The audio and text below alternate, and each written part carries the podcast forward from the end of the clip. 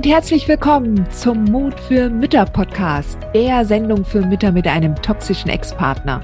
Ich bin Heidi Duda, Buchautorin, Coach und Gründerin von Midlife Boom. Ich zeige dir Wege auf, wie du dem Gefühl der Hilflosigkeit im Alltag oder auch im Familiengericht Lebewohl sagen kannst und endlich wieder in deine Stärke kommst, damit du zum Leuchtturm für dein Kind wirst.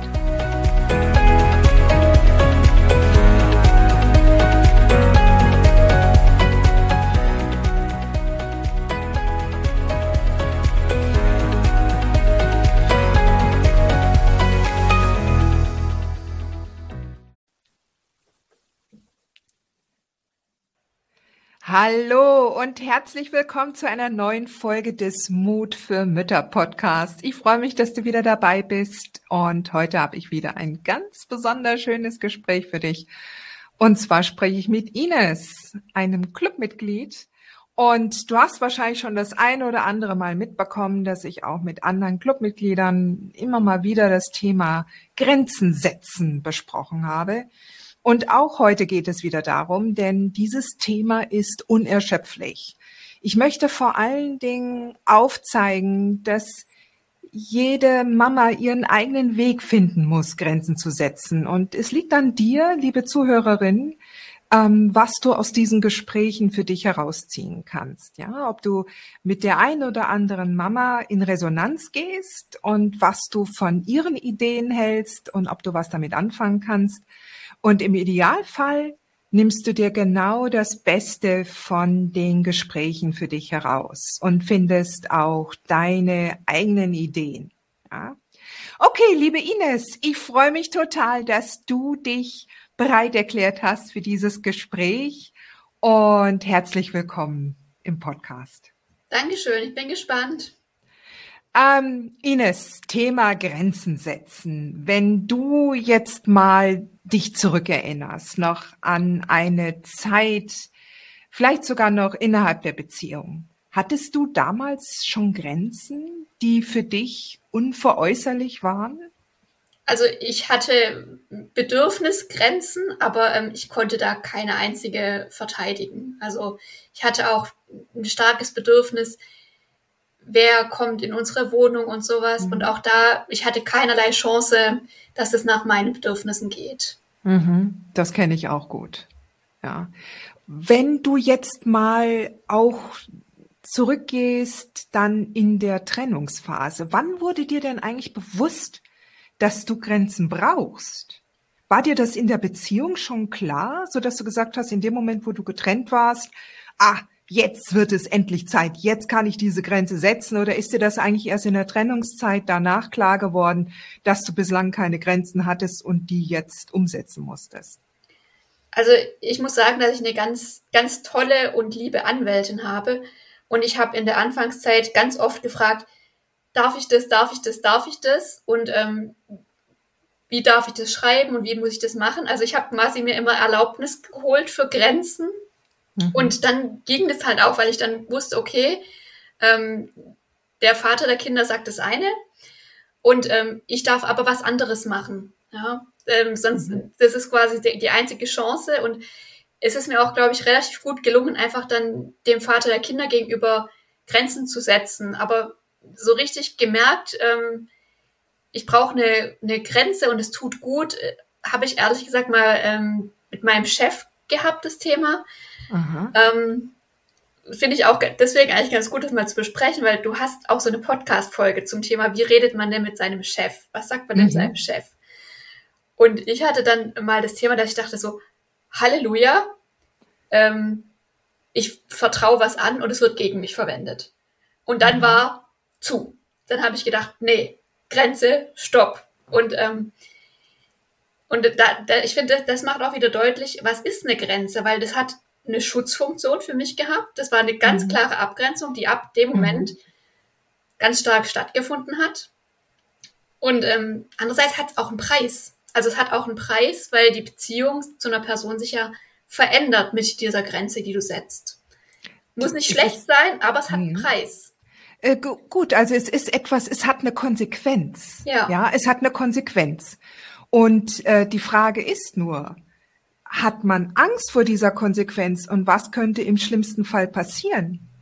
Wenn du dir vorstellst oder beziehungsweise ich habe die Erfahrung gemacht, wenn ich sehr stark hinter meiner Grenze stehe und mein Gegenüber wertschätze und dann trotzdem sage, du pass auf, ich mag jetzt nicht noch das und das machen oder ich will jetzt heute Abend doch nicht ausgehen. Ich weiß, ich habe das zugesagt, aber ich bin so alle, ja, ich kann jetzt nicht. Ähm, wenn ich so dahinter stehe, auch so voller Wertschätzung und, und Respekt und auch Selbstliebe, dann verkörpere ich natürlich auch eine ganz andere Haltung. Und dann stelle ich fest, da kommt dann nicht viel Gegenwind und auch kein Eingeschnapptsein, sondern dann ähm, ist es leichter auch akzeptiert zu werden, auch von der anderen Seite. Ja. Was denkst du denn, was war denn, als du jetzt mit deinem Chef gesprochen hattest und diese erste Grenze gesetzt hattest, was war denn da das Ergebnis? Also ähm, ich habe quasi dann gesagt, stopp, ich bin hier nur noch ähm, Mitarbeiterin, ich bin nicht mehr Mama. Also ist es, mhm. äh, und ähm, ich habe quasi die private Ebene eigentlich abgeschnitten. Also, mhm. ähm, und also das ist ja auch der Preis, den es hat. Also ähm, das, und ich achte bis heute darauf, dass ich, ähm, soweit es irgendwie geht, ähm, meine Kinder nicht namentlich erwähne. Ähm, ich sage im Job. Ja, ich sage, ich sage, ich brauche einen Tag Urlaub. Ich sage nicht, ich, ähm, es ist die Einschulung, sondern ich sage, ich brauche da einen Tag Urlaub. Also da bin ich ähm, und jedes Mal, wenn ich diese Grenze nicht halte, ähm, quasi und dann irgendwie sage, ja, ähm, Einschulung, dann wird er gleich reingestochen, so nach dem Motto so. Mhm. Und kommt da auch der Vater des, des Kindes? Mhm. Und mhm. ähm, dann denke ich so, ah nein, hier ist eine Grenzverletzung, mhm. das will ich ja gar nicht mehr. Und, mhm. ähm, aber ich weiß nicht, es macht es eigentlich ein klarer und äh, vor allem halt, wenn man keine Freundschaftsbeziehung hat, sondern halt in einer gewissen Weise ein Abhängigkeitsverhältnis, Eben. dann ähm, ist es, glaube ich, schon ganz gut zu sagen, hey, ich, ich muss das Private raushalten. Also wenn ich also ich habe relativ viele Gerichtstermine, ähm, aber wenn ich irgendwie die Chance habe, dann sage ich das nicht, sondern verpackt mhm. es anders. Ja. Mhm. Also eigentlich ist das ziemlich schade. Also ich bin ja selber auch, ich, ich habe ja, ich arbeite ja auch mit meinem Team zusammen.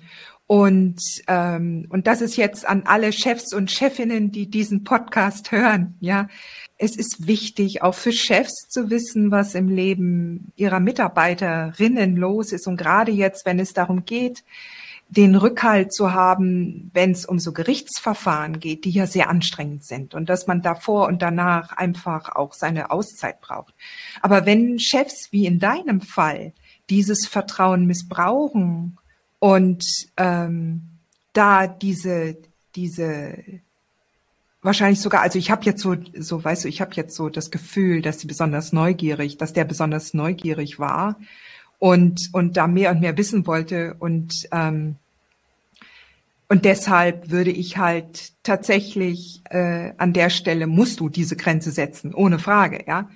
Aber ähm, generell sollten, sollten Chefs, also ich finde das sehr schade, ja, dass du so eine Grenze setzen musstest, weil es gehört ja auch zu dir, es gehört ja auch zu deinem Leben und und gerade äh, wir Mamas brauchen immer viel Verständnis von unseren Arbeitgebern und direkten Vorgesetzten.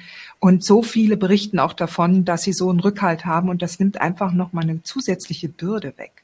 Aber in deinem Fall gebe ich dir total recht. Das ist richtig, dass du das gemacht hast. Und es ist sicherlich auch nochmal ein Unterschied, ob man mit einer Kollegin mal darüber spricht, was da gerade abgeht. Ja, kannst du vielleicht die und die Aufgabe von mir übernehmen? Ich habe gerade ähm, ich muss da noch was machen mit Gericht oder ich muss die Einschulung vorbereiten oder dem Chef, der ja mal dann über die nächste Gehaltserhöhung zu entscheiden hat. Ja, und ähm, da muss man wirklich aufpassen, dass man da zu viel Privatheit nicht zulässt. Ja, ähm, aber gerade wenn man merkt, dass man gegebenenfalls nicht so performen kann wie sonst, gerade wenn einem so eine Verhandlung nachgeht, dann ist es schon wichtig, dass die Chefs wissen, was Sache ist, damit die nicht ihre eigenen Schlüsse rausziehen, weil Leben gehört dazu, auch für jeden Arbeitgeber. Ja, das Leben ist normal ein Auf und Ab und da gibt's jeder. Jeder hat irgendwann einmal in seinem Leben irgendeinen Tiefpunkt und braucht da Verständnis. Ja. Aber sag mal, wenn du dir jetzt, wenn du das mal vergleichst, du hast ja gesagt, jetzt hier gleich Stopp zum Chef und jetzt hier nicht mehr und hast dir das vorgenommen. Fiel dir das leichter, diese Grenze zu setzen im Vergleich zu einer Grenze deinem toxischen Ex gegenüber?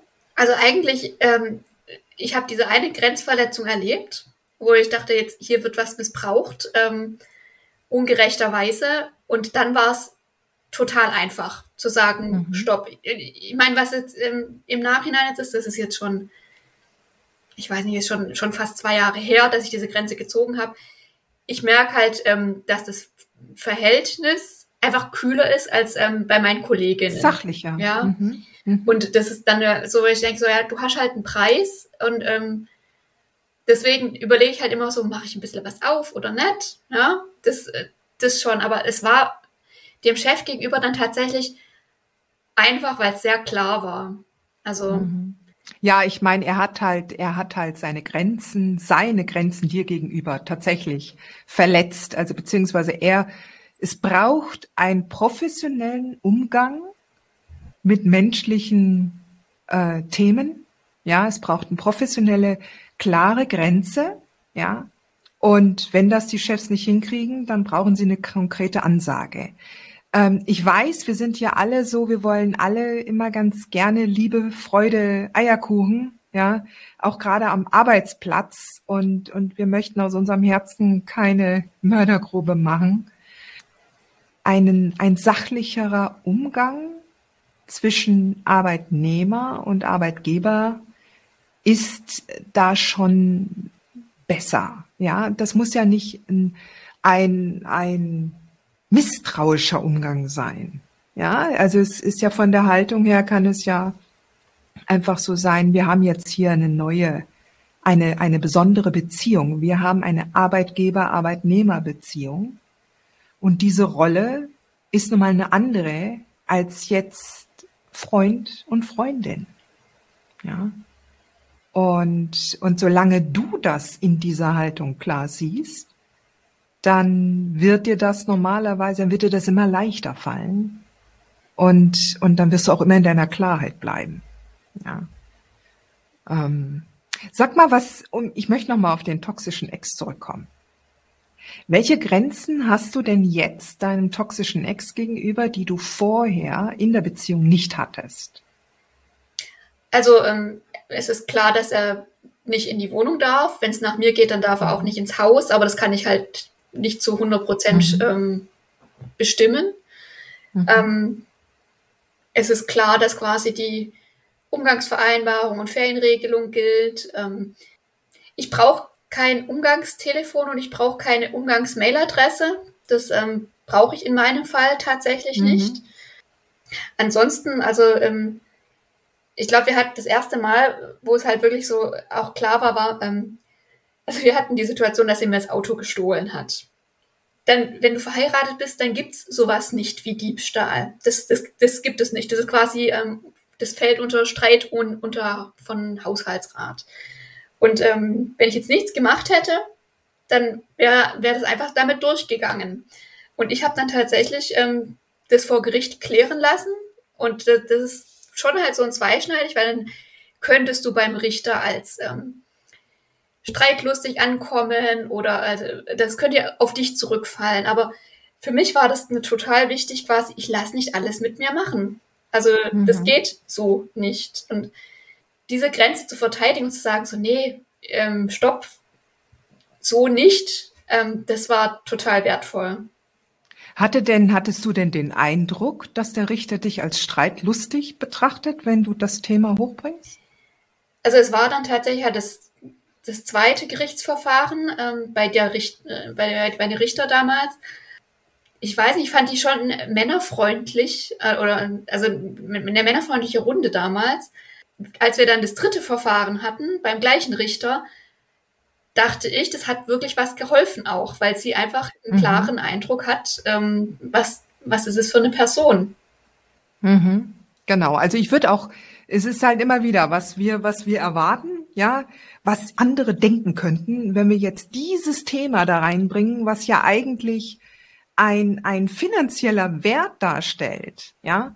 Also, wenn wir über, über, über Grenzen reden, dann reden wir ja immer über Werte.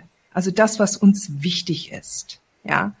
Und, und wenn wir jetzt nun mal auch ähm, gerade, wenn einem jetzt auch das Auto wichtig ist, ja, also weißt du, wenn man wenn man mehrere hunderttausend Euro im, im, im Hinterkopf hat oder im, im Topf hat, dann, dann ist es wurscht, ob äh, irgendein ähm, Auto äh, da jetzt mitkommt oder nicht mitkommt äh, und, und da berechnet wird. Aber wenn man nun einerseits halt aber auch ähm, an dem Wagen hängt oder beziehungsweise auch da äh, das hauptsächlich mitfinanziert hat, ja, dann ist das ein Wert für einen selbst und dann darf man dafür auch eine Grenze aufstellen und dann muss es einem auch egal sein, was eventuell die anderen Leute davon halten. Ja. Und in deinem Fall denke ich mal, ja. Also mir ähm, ging es auch nicht um die Finanzen. Mhm. Also darum mhm. ging es nicht. Das, mhm. das, das ging das Thema, das, das kann nicht wahr sein, dass der damit durchkommt. Also. Okay. Ja. Mhm. Also, dass er behauptet hat, das wäre egal jetzt oder wie, oder dass er das Auto, dass das Auto so weggekommen wäre. Ja, und äh, also oder der wie? hat mich quasi einfach hier ohne Auto ähm, und wollte mich dann erpressen, Auto zu tauschen und hat dann quasi die Kindersitze auch noch einbehalten und, und dann gab es mhm. nachher einen Gerichtsbeschluss und dann ist wieder nichts passiert. Dann habe ich einen Gerichtsvollzieher mhm. gebraucht. Also, und das ist halt sowas mhm. von absurd, aber das zeichnet halt das Bild und das hat vielleicht geholfen, das Bild schneller zu zeichnen. Mhm, mhm, ganz bestimmt. Also manchmal muss man einfach nur abwarten, was, was äh, die toxischen Ex da vor Gericht äh, anführen an, an komischen Begründungen und was sie dann auch entsprechend zeigen. Und ich glaube, wenn einmal schon mal ein Beschluss gefasst ist und dann hält sich, äh, herhalten sich, hält sich eine Partei nicht daran, dann wirkt das einfach nicht gut. Ja.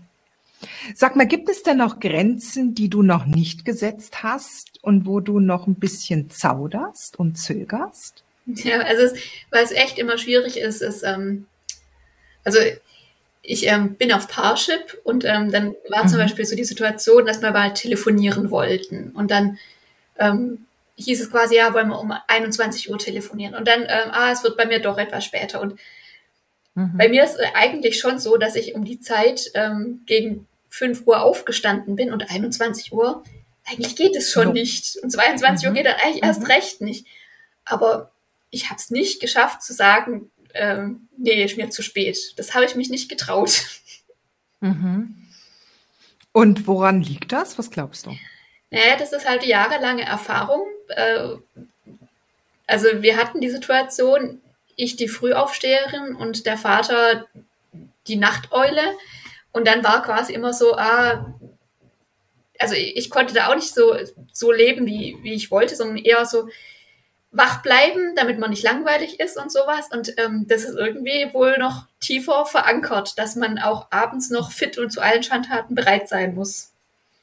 Ja, und aber auf der anderen Seite, ähm, dass es auch Frühaufsteher, Eulen auf Parship geben kann und auch Männer, die gerne früh aufstehen und dafür auch früher ins Bett gehen.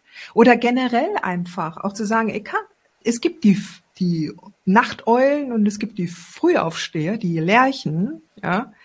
Und ähm, es ist okay, aber diese Uhrzeit zum Telefonieren ist nicht okay für mich. Ja. Es hätte ja auch sein können, selbst wenn du eine Nachteule wärst, ja, hätte ja auch sein können, du, das ist mir einfach zu spät. Ich bin einfach jetzt schon platt. Also entweder wir telefonieren um sieben oder wir finden einen anderen Tag. Es ist doch vollkommen in Ordnung. Eigentlich schon, aber ich habe es trotzdem nicht geschafft, es zu sagen. Mhm. Mhm. Dann halt beim, bei dem nächsten Mann. Und ich finde das halt so schön. Weißt du, Ines, wenn du, wenn man einfach da so spielerisch rangeht und einfach mal sagt, es geht ja jetzt um nichts. Ja, ich, ich lerne jetzt einfach auf Parship den einen oder anderen Mann kennen Und dann teste ich mich mal ran, weil der kann mir ja nichts. Ja, ist ja vollkommen egal, was der meint. Ich setze hier die Grenze Telefon, Verfügbarkeit zwischen sieben und neun Uhr abends. Max. Das ist so meine Zeit und die Grenze und, und dann lass dich doch mal überraschen, was du dann an Antworten bekommst. Ja, das ist vielleicht sogar ein, ist in Ordnung, dann lass uns morgen telefonieren. Mhm. Morgen kann ich um sieben. Weißt du, weil dann denke ich mir halt auch, ja, wenn du dann mal mit einem solchen Mann zusammen bist und du hast schon so früh angefangen, noch vor dem ersten Telefonat, eine Erwartung zu schüren, dass du jederzeit auf, auf abends bereit bist, nochmal zum Telefonieren, wo du eigentlich um diese Zeit gar nichts mehr machen möchtest, dann, dann äh, setzt du früh schon wieder Themen auf, aufs Tapet, sage ich jetzt mal, aufs Tablett, die dir später Kopfzerbrechen bereiten, weil du darfst ja jetzt authentisch sein. Du fängst ja jetzt ganz neu an. Du willst ja so einen Mann wie deinen Ex nicht nochmal genau. kennenlernen. Ja, und dann siebst du halt vorher aus. Die, die dann sagen, oh, bist du langweilig, so früh ins Bett zu gehen und so früh aufzustehen, dann ist das gleich gegessenes Thema. Schon vor dem ersten Telefonat, Zeit gespart, bumpf, auf Wiedersehen, gute Nacht. Ja, dafür sind diese Sachen da. Testen, testen, testen, trainieren, trainieren, üben, üben, üben. Dafür sind solche Dating-Portale klasse. Das muss nicht nur gleich bei dem ersten ein, zwei Männern gleich der, der Superknaller sein. Ja, einfach mal sich so auszuspielen und auszuprobieren und das auf die leichtere Schulter zu nehmen, spielerisch heranzugehen. Dann, dann wirst du merken, das ist so viel befreiender. Ja. Und vor allen Dingen auch das Gefühl, dass du dich dass du nicht alles mit dir machen lässt, nur um den anderen Männern zu gefallen oder ihnen entgegenzukommen. Ja, weil wer weiß, was der vorher halt schon gemacht hat. Vielleicht hatte der vorher schon den ein oder anderen Call und will jetzt dann noch gleich den zweiten Call hinten dran setzen. Ja, oder so. Ich um sieben, ja, und gut ist. Gibt es denn noch andere Menschen, wo du, wo du eher sagen würdest, oh, die Grenze, die fehlt mir noch? Hm. Also ich finde manchmal ist es schwierig innerhalb der Familie. Also einfach quasi, weil mhm. das so also da besteht so ein Abhängigkeitsverhältnis. Man, also man braucht ja ein Netzwerk als Alleinerziehende und äh, als Alleinerziehende berufstätig sowieso und ähm, dann braucht man sich so sehr, dass es manchmal schwierig ist, dann auch zu sagen, ah, eigentlich ist jetzt zu viel und ähm, ich glaube, dass ich schon jetzt relativ gut kann, aber eigentlich ist es halt keine freie Beziehung, wo man einfach nur sagt, so, so oft möchte ich euch sehen, sondern es ist halt quasi, ah, also diese Woche ist halt der Extra-Termin und der Extra-Termin, also eigentlich wäre es gut, wenn ihr dreimal statt einmal kommt diese Woche und das ist manchmal ein bisschen schwierig. Aber sag mal, Ines, wer macht denn da die Abhängigkeiten? Wer definiert die? Naja, das liegt daran, dass ich dann denke, so, oh, wie viel Fremdbetreuung mute ich meinen Kindern zu und ähm, dann quasi halt das in der Familie läuft halt weniger unter Fremdbetreuung, dass sie halt länger in der Schule bleiben müssen. Und das, ähm, ich habe immer noch dieses Gefühl quasi, oh, du schlimme Mama lässt deine Kinder in der Spätbetreuung. Ja, aber das hat doch meistens dann auch was mit, mit äh, Terminen zu tun, die jetzt nicht äh, wo du jetzt auf der faulen Haut liegst, sondern das sind doch Termine, die du jetzt vor Gericht hast oder sonst was. Das macht ja, gerade bist du ja damit eine, eine, eine kämpferische Mama, die gerade die äh, Bedingungen für die Kinder klarziehen will, ja, und besser machen will. Aber die, der Gedanke, ja, also angenommen, du würdest jetzt zum Beispiel ähm, dir Alternativen überlegen zu deinen Eltern oder einfach mal sagen, ähm, hast du denn das Gefühl, dass es deinen Eltern oder deiner Familie zu viel wird mit der Kinderbetreuung? Ich habe das Gefühl, ich bräuchte noch eine weitere Säule, dass es, dass sich, dass es noch besser verteilt wird. Das wäre gut. Mhm. Und zum anderen ist es halt schon auch so, ähm, also Eltern, die halt gerne verreisen und die auch schon mal länger krank sein könnten und mal in Reha sind oder sonst was, mhm. Das ist halt keine Säule, wo ich meinen Alltag so richtig drauf bauen möchte. Das finde ich so ein bisschen ja, schwierig. Kann ja auch nicht jeder. Ja. Nicht jeder hat ja ihre Eltern im, im, im, in der unmittelbaren Nähe. Ja. ja. Und trotzdem funktioniert es. Ja, und trotzdem funktioniert es. Ähm, die Frage ist, wie sehr du dich dann eventuell verbiegst, weil du glaubst, du bist abhängig von diesen Menschen in deiner Familie. Weißt du? Und wenn du zum Beispiel und äh, auch diesen Gedanken, den ich da so raushöre, dass es eventuell böse ausgelegt werden könnte, wenn man Grenzen setzt den eigenen Eltern gegenüber, da dürfen denn deine Eltern dir gegenüber Grenzen setzen? Machen die das? Oder machen die das auch nicht? Trauen die sich auch nicht, weil du sonst eventuell nicht mehr kommen könntest? Ich glaube, das ist, ähm, ne, wir sind von beiden Seiten her vorsichtig, weil wir uns einfach eigentlich freuen, dass es ähm, funktioniert und dass es eigentlich, ähm, eigentlich wollen ja auch alle, dass, dass es so ähm, regelmäßigen Kontakt gibt. Ähm, aber es ist schon so, dass ich eher vorsichtig frage, weil ich manchmal denke, ah nee, die sagen dann sonst irgendwelche Arzttermine ab, wo einfach ich sage, nee, also den, ich will nicht, dass ihr wegen mir einen Arzttermin absagt. Dann sagt mir einfach nur, dass es nicht funktioniert und dann gucke ich nach einer anderen Variante. Also okay, also ja, beide, also beide Seiten haben das Problem, dass keiner ablehnen ja. möchte, wenn irgendwie eine Bitte herangetragen ja. wird. Ja, aber weißt du, Ines, ich habe zum Beispiel, also ich denke von der Haltung her, darf man es jedem Menschen antragen, selbst zu entscheiden und selbst die Verantwortung zu übergeben für die Entscheidung und nicht die vorwegzunehmen. Und wenn zum Beispiel dann deine, deine, deine Familie sagt, okay, ich mache das, und verschiebt dafür einen Zahnarzttermin, ja, dann tust du gegebenenfalls deinem Familienmitglied einen großen Gefallen, ja, weil Zahnarzttermin oder Enkelkinder, ja, betreuen könnte eventuell das Gewicht oder das positivere Gefühl bei bei äh, Enkelkinder betreuen liegen, ja.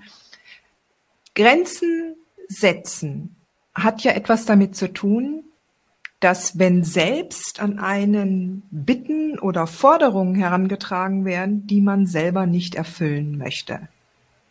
Das gilt für alle Parteien. Aber selber jetzt die Bitte nicht zu äußern, weil man sich Gedanken macht, dass derjenige vielleicht sich ähm, genötigt fühlt, ja, das ist deren Verantwortung. Jeder hat das Recht, eine Bitte abzulehnen, auch deine Familie.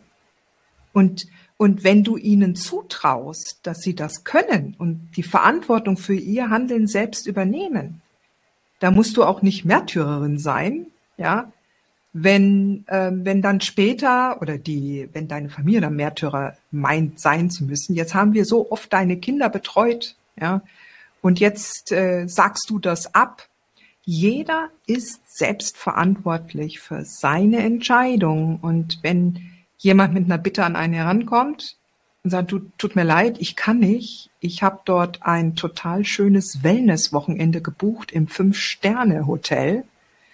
Und da will ich mit deinem Vater einfach mal wieder ein schönes Wochenende verbringen, dann ist das in Ordnung. Ja? Und dann kannst du Plan B aufrufen und kannst gucken, wo du noch ob du vielleicht Eltern im Alter deiner, also von, von gleichaltrigen Ki anderen Kindern, Freunden deiner Kinder mal bitten kannst. Ich hatte ganz am Anfang auch äh, Nachbarinnen und die, äh, die auch mal aufgepasst hatten, ja, also auch mit Kindern im gleichen Alter, als ich krank war. Ja, und manchmal ergibt es sich einfach. Ja.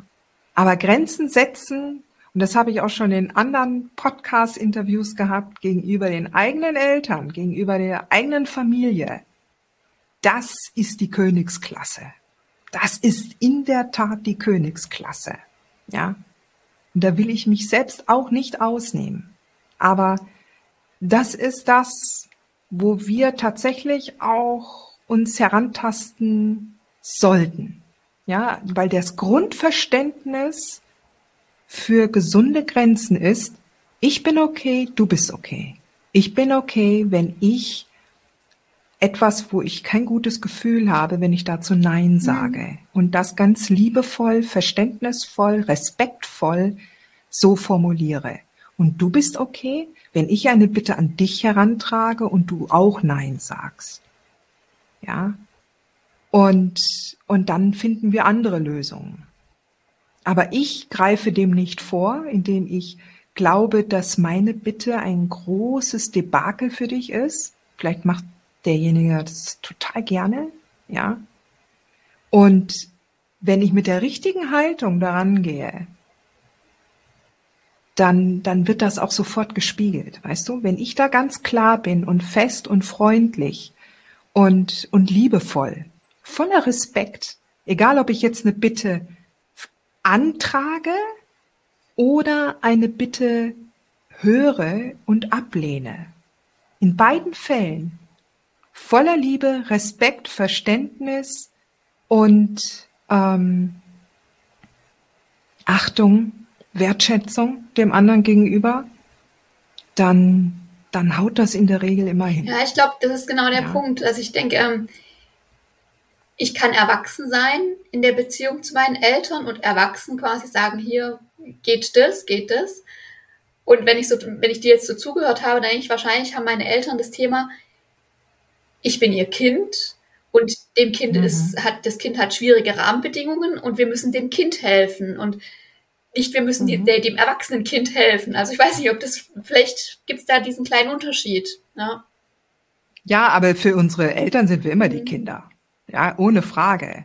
Aber auch deine Eltern müssen lernen, unsere aller Eltern müssen lernen, dass wir erwachsen sind. Und aber ich gestehe oder ich würde halt immer den Eltern zugestehen, dass sie ihre eigenen Entscheidungen treffen können. Ja, und wenn sie selber sehen, okay, dem Kind geht's jetzt nicht so gut, die hat Stress vom Gericht, ja, ähm, und dann sind die vielleicht froh, dass sie irgendwas tun können.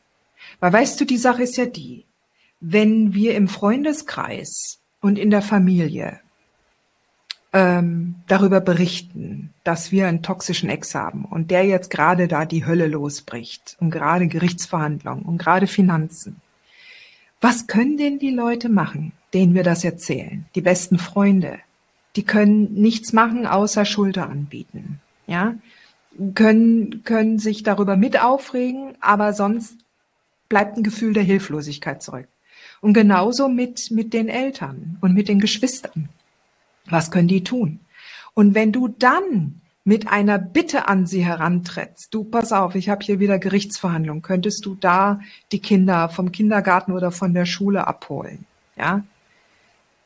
Dann gibst du den anderen Menschen eine Chance, dir zu helfen. Da können sie was tun, weißt du? Da können sie was tun. Und auch wenn du im Denk, oh, das ist mir so wertvoll diese Hilfe, die ist so wichtig, die ist so elementar. Ich weiß und gar nicht. Gerade bei diesem Gerichtsverfahren ist aber halt das kann. Thema, Heidi, dass man das wirklich halt, also nur ausgewählten Personen auch sagt, am so und so vierten habe ich einen Gerichtstermin. Ja. Weil natürlich hat es die Konsequenz, dann wird danach gefragt, wie lief es. Und das will man in dem Moment halt nicht jedem beantworten. Da braucht man ja manchmal ein bisschen Zeit. Ja. Deswegen ist halt ich schon weiß, echt so, ich weiß. Ja. Und du kannst da, weißt du, weißt du, aber gerade dann, Ines, was hindert dich daran zu sagen, du pass auf, ich muss das erstmal selber ein bisschen verdauen.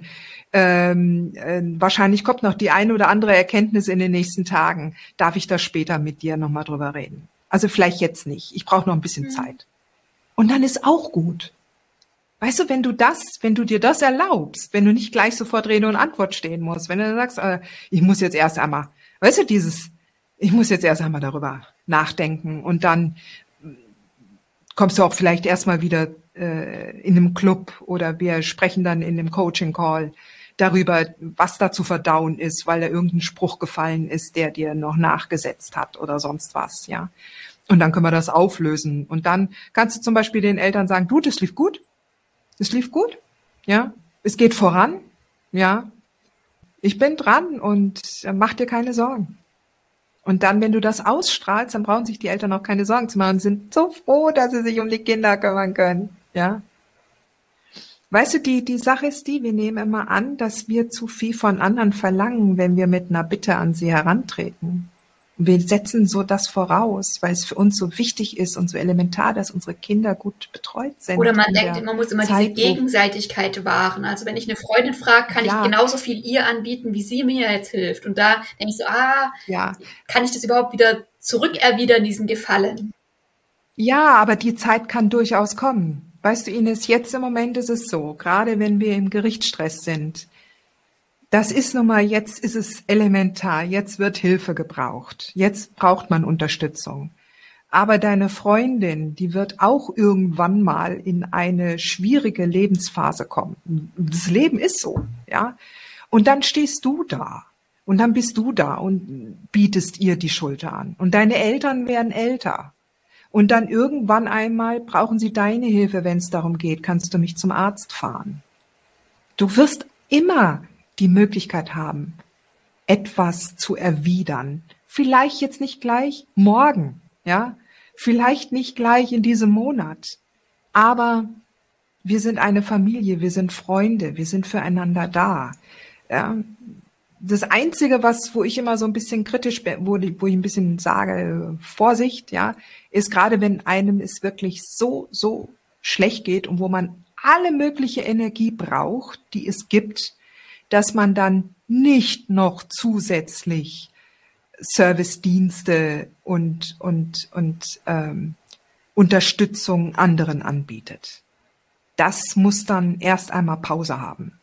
Also, weil es erstmal darum geht, ich brauche jetzt erstmal Energie für mich. Deshalb, wenn eine Freundin dann äh, durch einen harten Verlust geht oder eine schwierige Lebensphase hat, dann zu sagen, auch das ist eine Grenze, ja, und dann zu sagen, du pass auf, mir geht es selber gerade nicht gut und ich glaube, ich bin dir jetzt im Moment nicht die Unterstützung, die du gerade brauchst. Ist es okay für dich, wenn du dir jemand anderes suchst, jetzt genau für dieses Problem? Das ist hart. Es kann sein, dass die andere Person dann eingeschnappt ist und, und das nicht versteht. Aber der Punkt ist der, Du kannst nichts geben, wenn du davon noch nicht genug hast. Ja. Du musst erst selbst deine ganze Energie haben und musst selber für dich gesorgt haben, dir selber wieder ein Reservoir angesammelt haben, dass du sagen kannst, so, jetzt kann ich wieder ist geben. Wie im Club. Ja. Jetzt kann ich geben, jetzt bin ist ich voll. Im Club, weil ja. manchmal hat man so Phasen, so, ja, hier kann ich einen, einen hilfreichen Beitrag bringen und hier und hier. Und manchmal denkt man so, nee, jetzt müssen die anderen helfen. Ja, genau. Und es geht ja immer wieder darum, das ist ja im, im Club, das ist ja das, das, das Grundsummen, was ich ja haben möchte, ist erst einmal selber zuzusehen, gerade wenn man am Anfang reinkommt, dass man sich stabilisiert, dass man sich stabilisiert und damit auch die eigenen Kinder gleich mit stabilisiert. Das ist Prio eins. Und wenn das dann mal auf einem guten Level steht, dass man dann so viel Bauchgefühl entwickelt hat und Intuition, dass man sagen kann, so, und jetzt kann ich anderen mehr geben. Das ist auch so im, im langfristig. In dem Moment, wo man anderen hilft, hilft man sich auch immer selbst. Ja, also, aber dieses, diese, diese Basis, die muss erstmal da sein. Und wenn ich vollkommen erschöpft bin, überhaupt keine Energie mehr habe, überhaupt nur noch denken, nur noch funktioniere, nur noch von morgens aufstehen bis, bis abends nur noch wie, wie Automat auf Autopilot rumlaufe, dann ist es wichtig, sich erst einmal so zu finden und so zu stabilisieren, wieder in die innere Mitte zu kommen, zu merken, okay, das kann ich jetzt, das brauche ich jetzt und ich brauche jetzt erstmal Grenzen, um, um da in die Ruhe zu kommen, ja, um das Gedankenkarussell in den Griff zu kriegen. Und dann merkt man auf einmal in dem Moment, wo es dann leichter wird, ja, und dann dem einen draufsetzen und zu sagen, okay, jetzt mal dem einen oder anderen, wo es im Umfeld gerade knautscht und wo man denkt, okay, jetzt, da könnte ich jetzt etwas sagen, was dazu beiträgt, dass es dem, der anderen Person gut geht. Ja. Liebe Ines, Grenzen setzen ist für uns alle ein Riesenthema.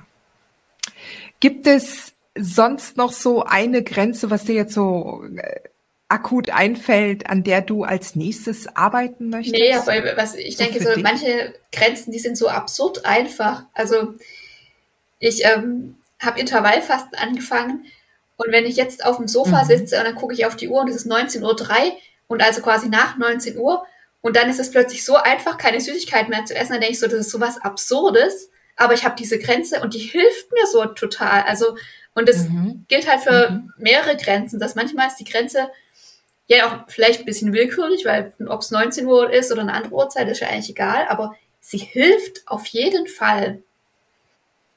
Ja, das ist die Gewohnheit. Also wenn du mal eine Gewohnheit etabliert hast, dann ist es leichter, diese Grenze auch immer wieder ähm, zu, zu halten und zu pflegen. Ja, die Gewohnheiten, die helfen dabei. In dem Moment, wo man keine Gewohnheiten hat, dann, also jetzt gerade auch, wenn du zum Beispiel gewohnt bist, um 5 Uhr aufzustehen, ja, weil du bestimmte Abläufe hast, dann wirst du diese 5 Uhr Weckerstellen sicherlich verteidigen. Ja, und da wirst du sicherlich nicht ähm, deiner Freundin ähm, sagen, okay, ähm, äh, ich stehe heute mal nur um erst um sechs auf oder um sieben. Ja, ähm, aus irgendwelchen Gründen, was auch immer es für Gründe dafür geben könnte. Ja, weil dir einfach diese Grenze oder die, das wurde schon eine Gewohnheit, die dir lieb und teuer geworden ist. Und so ist es ja auch mit den Grenzen. Die ersten Grenzen gegenüber dem toxischen Ex, die ersten Grenzen gegenüber den Kindern. Nein, es gibt an der Kasse keine Süßigkeiten. Die ersten Grenzen gegenüber dem neuen Partner. Die ersten Grenzen gegenüber den Eltern, die ganz lieb sind, ja, und die aber trotzdem etwas wollen, was man jetzt nicht machen kann. Die allerersten Grenzen, die sind die schwierigsten. Und wenn die aber dann erstmal etabliert sind und es dann zur Gewohnheit wurde, dann, dann wird's einfacher, dann wird's einfach selbstverständlich, da muss man nicht mehr kämpfen. Ja. Ja, liebe Ines, vielen lieben Dank für deine Zeit. Das war so ein schönes Gespräch. Danke auch, hat Spaß gemacht. Ja, und ähm, wir sehen uns ja eh, sehen und hören uns noch im Club. Und äh, jede andere Mama, die äh, auch mit Grenzen zu kämpfen hat, allein sich die Gedanken darüber zu machen, welche Grenze ist mir jetzt am wichtigsten, welche ist am leichtesten, mit welcher fange ich denn einfach mal an bringt dich schon einen Riesenschritt weiter. Also dann, liebe Ines, danke dir und nur Mut. Ihr schafft das. Tschüss. Diese Folge gefallen? Dann freue ich mich, wenn du diesen Kanal abonnierst, damit du auch keine neue Folge mehr verpasst. Und solltest du noch nicht den Mutmach Freitag abonniert haben, dann lade ich dich herzlich ein, das hier auch nachzuholen. Du findest in den Show Notes unten den Link dazu.